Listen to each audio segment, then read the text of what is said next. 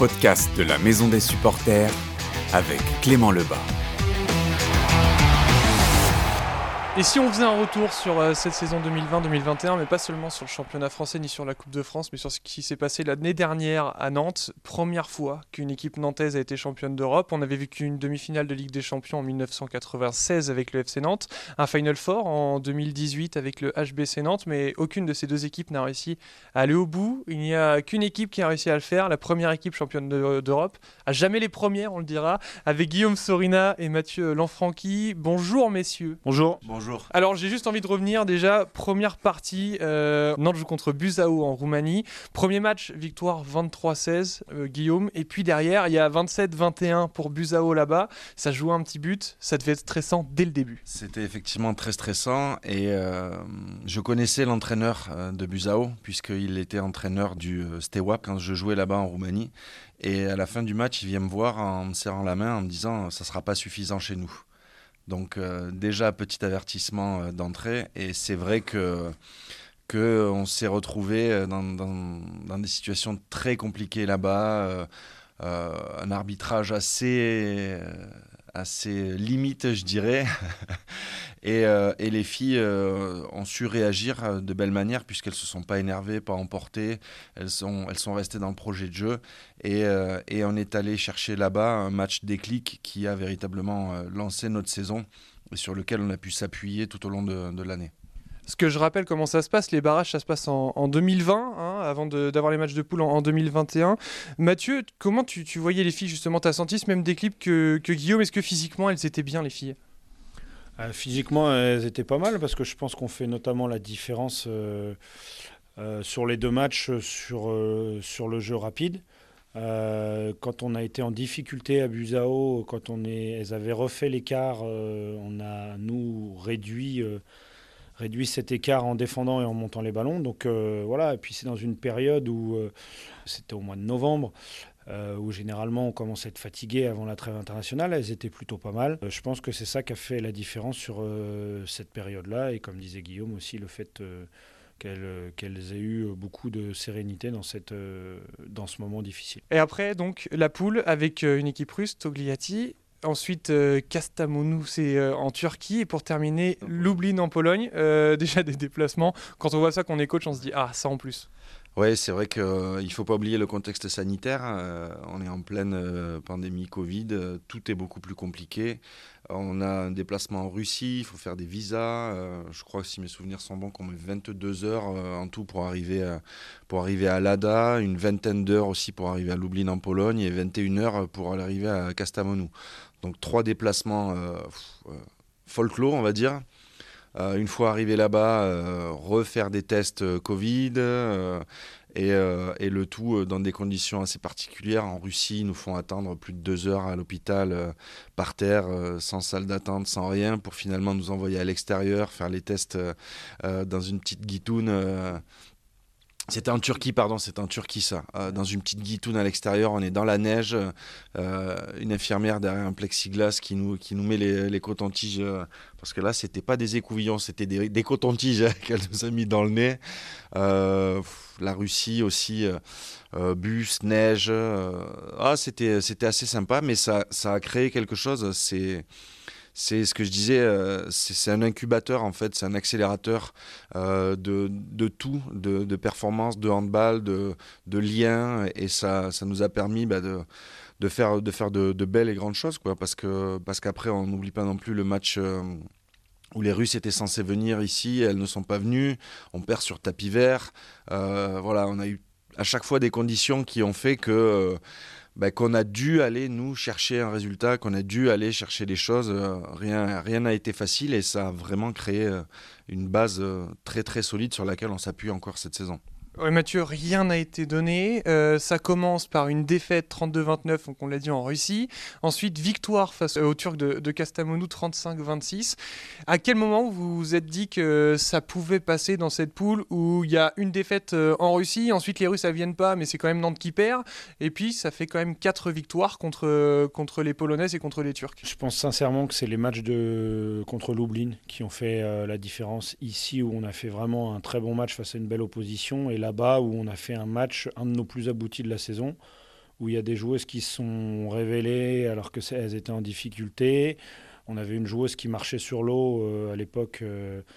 Lotte Grigel, qui, qui, était, qui a été monstrueuse sur, sur les deux matchs. D'ailleurs, c'était son dernier match, euh, euh qui est derrière et a arrêté. Elle attendait un heureux événement. Et donc, euh, c'est vraiment ces deux matchs-là, euh, j'ai envie de dire techniquement, qui nous ont donné confiance. Derrière, on savait qu'on allait jouer à Castamonu notre vie après ce match annulé, mais au lieu d'avoir deux chances pour se qualifier directement, on n'en avait, avait plus qu'une. À Castamonu, c'était pas facile, mais, mais voilà, les filles les filles euh, avaient bien répondu. Il y avait le retour de Béa Escribano à cette époque-là qui avait apporté euh, aussi. Euh, alors elle était revenue du coup plus tôt que prévu par rapport à la gestion de la charge physique, mais voilà, elle avait apporté son expérience, sa bonne humeur et on avait été, on avait été gagné là-bas et se qualifier directement dans une salle pas facile parce que même s'il y avait que 300 300 supporters, euh, ça faisait beaucoup, beaucoup de bruit. 300 supporters et 500 vous vous êtes là. c'était assourdissant. Ouais, vraiment? Ouais, c'était vraiment impressionnant. C'était la première fois qu'on jouait, euh, bah, pour le coup, avec euh, la pandémie, dans une salle où il y avait un petit peu de monde. Et c'était vraiment assourdissant. D'où notre début de match un petit peu compliqué, c'est vrai. Et vous gagnez 3 buts à la fin et qualifié directement pour l'écart. Juste avant ça, j'ai juste besoin que tu m'expliques quelque chose. Comment ça se fait que Nantes, Togliatti, c'est les Russes qui peuvent pas venir et c'est Nantes qui perd? Ah ben, Je cherche encore l'explication et je cherche encore une réponse. Euh, mais euh, ce que ça a eu pour conséquence, c'est que ça nous a nous a surmotivé en quelque sorte. Euh, voilà, on, s'est vu, on s'est mis dans la peau de, de, l'équipe qui était flouée entre guillemets. Donc ça nous a, ça nous a, ça a provoqué un sentiment de révolte et ça nous a surmotivé. Parce que ensuite, il y a quand même aussi quelque chose d'intéressant, c'est que Paris 92 doit jouer contre Svenigorod. Encore une fois, c'est les Russes qui peuvent pas se déplacer, c'est Paris qui se fait sortir. Est-ce que Mathieu, il y avait ce sentiment de vengeance quand on arrive en quart de finale, qu'on s'est dit on s'est déjà fait avoir par une équipe russe, euh, une autre équipe française s'est fait avoir comme ça. Quand on se déplace à Svenigorod en Russie, est-ce qu'il y a déjà le couteau entre les dents? Il y a le couteau entre les dents, mais euh, pas par rapport à ça. Nous, on était vraiment euh, concentrés sur le fait de vouloir de vouloir accéder au Final Four. On savait que Zvezda était un, enfin Zvezda était un, un adversaire à notre portée, qui jouait un peu comme l'ADA. Donc euh, on avait un peu, euh, on avait pu euh, étudier, étudier leur jeu. Ce qu'il faut se rappeler aussi, c'est que Paris n'a pas pu aller non plus en Russie à l'époque. Donc ils ont perdu deux matchs sur tapis vert. S'ils en avaient perdu qu'un, potentiellement, on aurait rencontré Paris en quart de finale. Ça aurait été une autre euh, limonade. On n'était pas, on n'avait pas fait de, hum, chauvinerie française de vouloir venger euh, Paris, euh, ni de vouloir, de, va dire, des, de battre des Russes parce que on s'était fait avoir par des Russes. C'est le HF qui a décidé ça par rapport à la réglementation que venait de pondre le gouvernement français. Et, et voilà, donc nous, on, on s'est senti évidemment floués. Mais euh, la meilleure réponse qu'on pouvait donner, c'était sur le terrain, et c'est ce que les filles ont fait euh, en allant gagner à, Zvezda, enfin à Castamonu d'abord, à Zvezda, et en gagnant aussi euh, contre Zvezda ici. Deux victoires, la première 33-29, c'était là-bas, en Russie, la deuxième 30-28 à Nantes. Je me souviens de t'avoir interviewé à ce moment-là, avant euh, la double confrontation, et tu m'avais dit, euh, Guillaume, si on sort, c'est un exploit. Est-ce que, euh, encore pour toi aujourd'hui, c'est un exploit d'être parti de ce quart de finale et d'avoir sorti cette équipe russe? Mais Personne ne nous attendait là, et, et j'ai envie de dire que nous-mêmes, on ne s'attendait pas à, faire des matchs d'un tel niveau, parce que, parce que véritablement, là, on, on a produit sur, sur ces quelques matchs-là de Coupe d'Europe notre, notre meilleur handball sur toute la saison. Et euh, voilà, il faut, il faut pas non plus oublier qu'il y a certaines équipes qui travaillent des années et des années sans jamais atteindre euh, ce niveau-là. Il faut un mélange de, de, réussite, de beaucoup de travail évidemment, un peu de chance. Mais euh, voilà, les planètes se sont un petit peu alignées. Ça a été un petit peu, le, un petit peu moins le cas peut-être sur le Final Four parce qu'on a, on a abordé les choses euh, complètement différemment. On est parti dans un autre état d'esprit. Ouais, on a eu, on a eu un peu de chance, mais, mais voilà. Euh, après, euh, c'est des équipes qui avaient l'habitude, elles, de jouer ce genre de, de match-là. Nous, on manquait d'expérience à ce niveau-là, que ce soit nous sur le banc, mais aussi les filles sur le terrain. À part, à part deux ou trois qui avaient l'habitude de, jouer des matchs internationaux d'un tel niveau, les autres n'en avaient pas l'habitude. Donc euh, voilà, on a, on a mérité d'arriver à ce Final Four et après, euh, voilà. Final Four, on arrive, Bayamare en Roumanie. Et là, ce qu'on me dit encore une fois, messieurs, c'était vos mots. tout le monde voulait jouer Nantes. À ce moment-là, tout le monde veut jouer Nantes en demi-finale. Et d'ailleurs, les, Roumaines, quand elles tombent contre vous, ça tombe bien parce qu'en plus, le match, ça fait en sorte que ça soit le premier match. Et finalement, tant mieux pour Nantes parce que c'est Nantes qui a pu en profiter ensuite. Bah, tout à fait. Euh, tout le monde voulait jouer Nantes parce qu'évidemment, sur le papier, on était le petit. Euh, les Danoises avaient euh, éclaboussé la Coupe d'Europe jusqu'ici par le niveau de jeu qu'elles avaient produit. Siofok était invaincu depuis 17 matchs. D'ailleurs, la dernière défaite qu'elles avaient eue, c'était contre Nantes un an et demi avant, euh, à Siofoc d'ailleurs. Et euh, Bayamare, c'était les autres. Donc euh, voilà, mais encore une fois, les, les, filles sont parties là-dedans en se disant c'est notre chance, on y va, on n'a rien à regretter.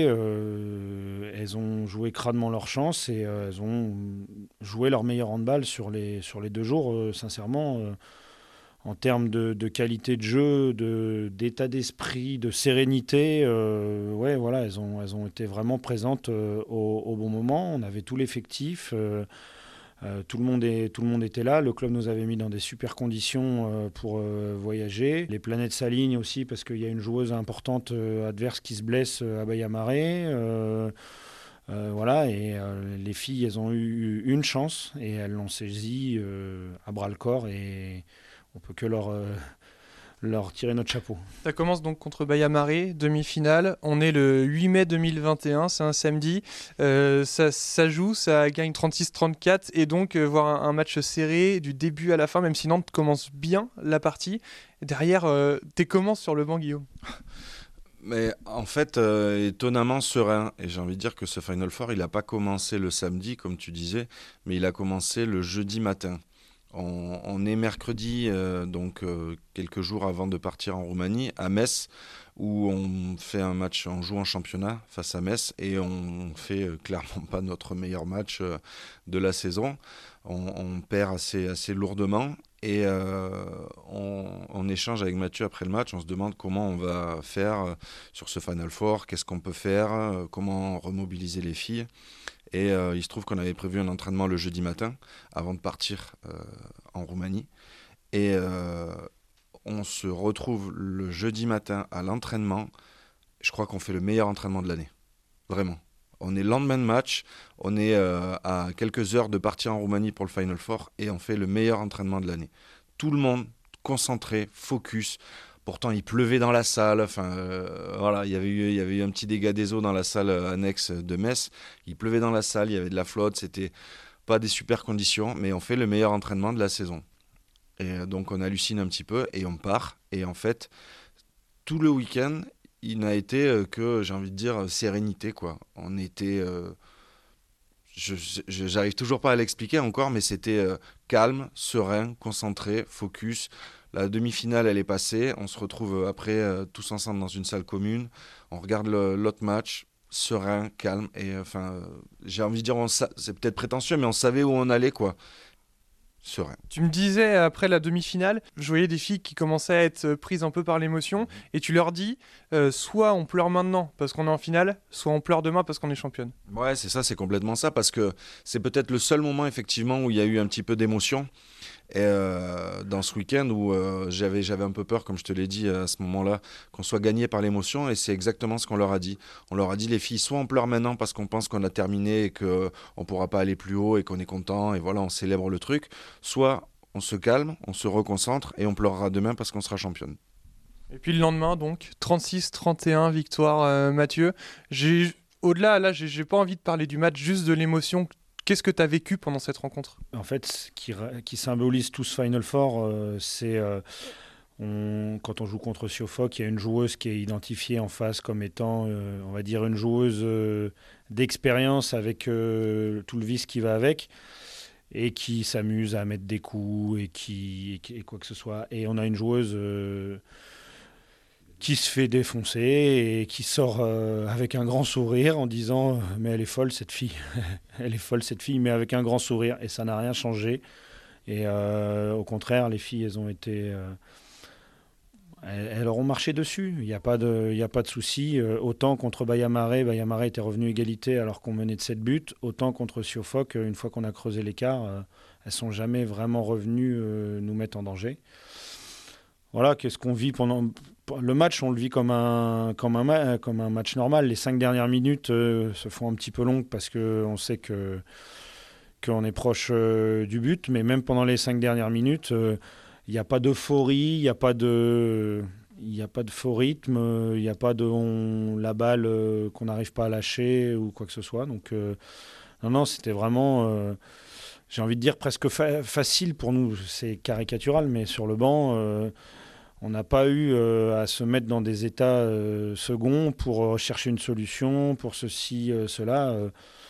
Euh, parce que les filles avaient vraiment pris le projet en main euh, et c'était vraiment très agréable de les accompagner là-dedans. Guillaume, euh, du coup ça se termine avec bien entendu la, coupe entre les mains. À quel moment tu t'es dit ça y est, t'étais étais champion d'Europe? Mais en fait, c'est 15 ou 20 secondes avant la fin en fait, du match où on est il y a, y, a, y a, les 5 buts d'avance et en fait, euh, je réalise 30 euh, secondes avant la fin du match. Quoi. Je, me souviens, je suis accroupi et, et je commence à, à, pleurer comme une madeleine, quoi, mais vraiment ridicule. et puis, On a les images. Hein. Ouais, ouais, mais ouais, mais tu vois, rien que d'en parler, ça, ça, ça m'émeut encore, mais, euh, mais parce que parce que c'est un tout, en fait. C'est c'est tout ce qu'on y a mis, tout ce que les filles y ont mis, tout l'investissement, tout le, tout le côté humain. C'était une saison tellement particulière avec le Covid. On a repris super tôt. On a fait dix semaines et demie de prépa. Euh, les filles se sont jamais plaintes. Elles ont toujours été. Euh, toujours été volontaire, toujours avec le sourire. On a, on a, on a réussi à, créer un vrai groupe euh, humainement. Euh, c'est plus l'aventure humaine euh, véritablement que, que, le résultat en lui-même, même si le résultat il est extraordinaire. Mais, mais c'est, avec qui on l'a fait et comment on l'a fait. C'est, c'est ça qui est, qui est génial. Et quand à la fin tu vois toutes les filles te sautent dans les bras, tout le monde se prend dans les bras, ça pleure. C'est, c'est ça qui est, c'est ça qui est génial. Quoi. C'est, c'est cette aventure humaine et c'est tout ça qu'on, qu'on retient t'es embêté, parce que j'utilise ces termes-là, parce que le micro est, allumé, euh, à l'aéroport en disant plus fort que Coco Ciodo, plus fort que Thierry Anti. Alors oui, ça te fait sourire, mais à la fin, il y a un truc que t'as que les autres n'ont pas. Ouais, mais c'est pas moi qui l'ai, c'est nous qui l'avons, c'est l'équipe qui l'a, c'est Mathieu, c'est le staff, c'est tout, c'est le centre de formation, c'est le club, c'est tout ce qui a été fait euh, d'un bout à l'autre de la chaîne pour, pour y arriver, c'est les filles qui l'ont très sincèrement, euh, c'est les, les, filles. Et après, euh, il faut garder beaucoup d'humilité. Euh, voilà, certaines équipes travaillent des années et des années, comme on le disait, pour y arriver. nous, on a eu une chance, une réussite extrême. tout s'est bien passé. voilà, on ne sait pas si on y arrivera une autre fois. En tout cas, on va travailler pour parce que ça nous a donné envie d'y, retourner. Mais voilà. Et après, je me suis beaucoup inspiré aussi. On s'est beaucoup inspiré aussi des entraîneurs euh, que tu citais. Euh, j'en ai eu plusieurs au téléphone. Euh, voilà, Thierry notamment, Patrice Canaillet, bien sûr, avec qui j'ai échangé très très longtemps, qui, nous, ont, donné des conseils. Et, quelque part, ben, sans, ces conseils-là, peut-être qu'on n'aurait pas réussi non plus. Donc c'est aussi quelque part grâce à eux c'est vraiment un tout. Donc euh, voilà, c'est beaucoup de fierté, mais euh, beaucoup d'humilité aussi euh, quand tu vois que ben, eux sont en place depuis des années et des années, qu'ils ont un palmarès, qu'ils ont des résultats. voilà, il faut garder beaucoup d'humilité. c'est très très difficile comme travail et voilà.